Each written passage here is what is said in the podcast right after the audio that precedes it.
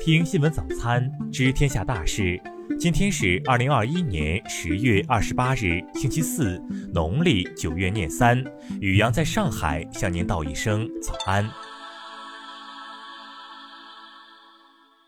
先来关注头条新闻。近日，中国科学院合肥物质科学研究院院长刘建国被曝利用自己和实验室团队的科研成果供儿子刘某阳获奖升学。刘某阳曾在2015年发明便携式雾霾污染气体快速识别和检测装置，2018年发明酒驾安全激光快速筛查系统，获得第三十届全国青少年科技创新大赛三等奖等多项大奖，并以此作为特长生升入。合肥市某重点高中。经查询发现，刘建国是2012年中科院合肥研究院安徽光学精密机械研究所所属项目便携式多组分气体紫外线场分析仪的主要完成人第一位，且对比两人的成果外观、功用、研究原理等存在高度重合。对此，中科院合肥研究院回应：合肥物质科学研究院高度重视，已迅速组织人员对此事进行调查。全国青少年科技创新大赛。组委会也表示，目前已经启动调查，若调查属实，将会按照大赛规则进行处理。再来关注国内新闻，国务院办公厅二十七日通报，审计发现青海、宁夏、贵州、云南等四个地方政府债务风险较高的地区，有八个项目不同程度存在违规兴建楼堂馆所问题。人社部二十七日介绍，截至九月底，全国基本养老保险基金委托投资合同规模一点二五万亿元，到账金额一点一万亿元。二十七日主持召开的国务院常务会议中指出，制造业是实体经济的基础。会议决定对制造业小微企业税款全部缓税，中型企业按百分之五十缓税。二十七日上午，国家发展改革委价格司召集中国煤炭工业协会和部分重点煤炭企业召开会议，专题研究对煤炭价格实施干预的具体措施，包括干预范围、干预方式、价格水平、实施时间以及保障措施等具体问题。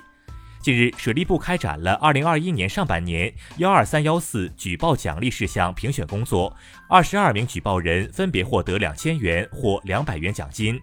敦煌发布二十七日消息，敦煌将开展首轮全员核酸检测，要求应检尽检，不漏一户，不落一人。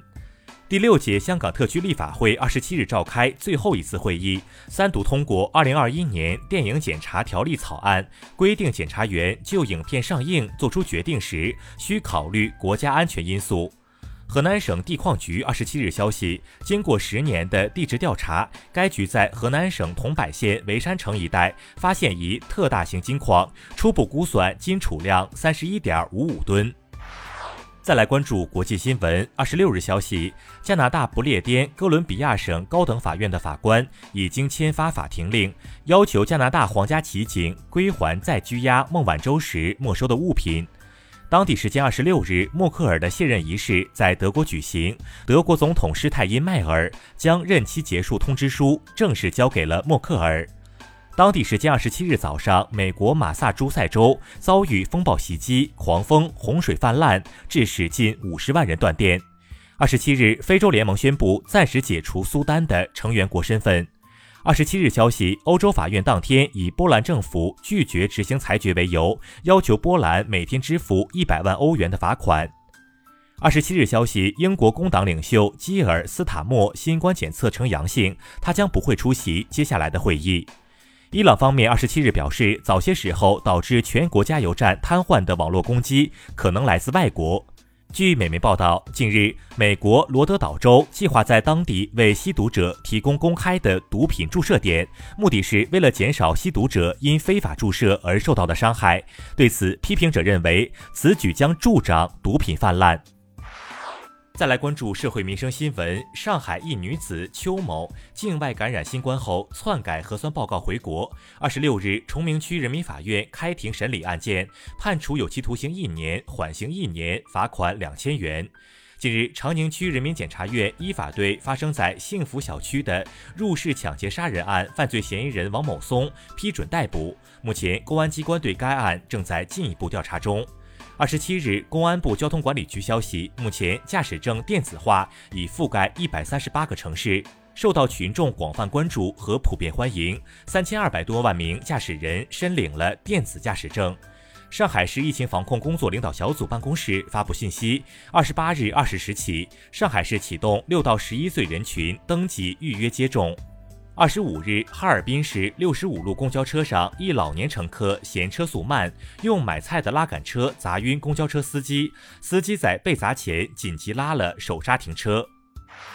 再来关注文化体育新闻，河北俱乐部遭遇运营资金困难问题，无法继续开展经营活动，已停工休假。有消息称，如果球队十二月前无法复工参加中超的话，意味着河北俱乐部将失去职业联赛资格。二十七日，广东省人民政府决定对在第三十二届奥运会上获奖运动员及其教练员和有关单位给予记功奖励，全红婵、樊振东、苏炳添等在列。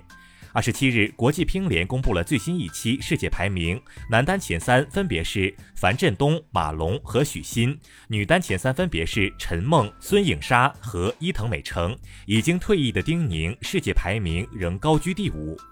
二十七日，独行侠在主场一百一十六比一百零六击败火箭。独行侠后卫卢卡东契奇生涯第六十二次拿到了至少二十分、十篮板、五助攻数据的比赛，是联盟历史上不满二十三岁时拿到此数据场次最多的球员。以上就是今天新闻早餐的全部内容。如果您觉得节目不错，请点击再看按钮。咱们明天不见不散。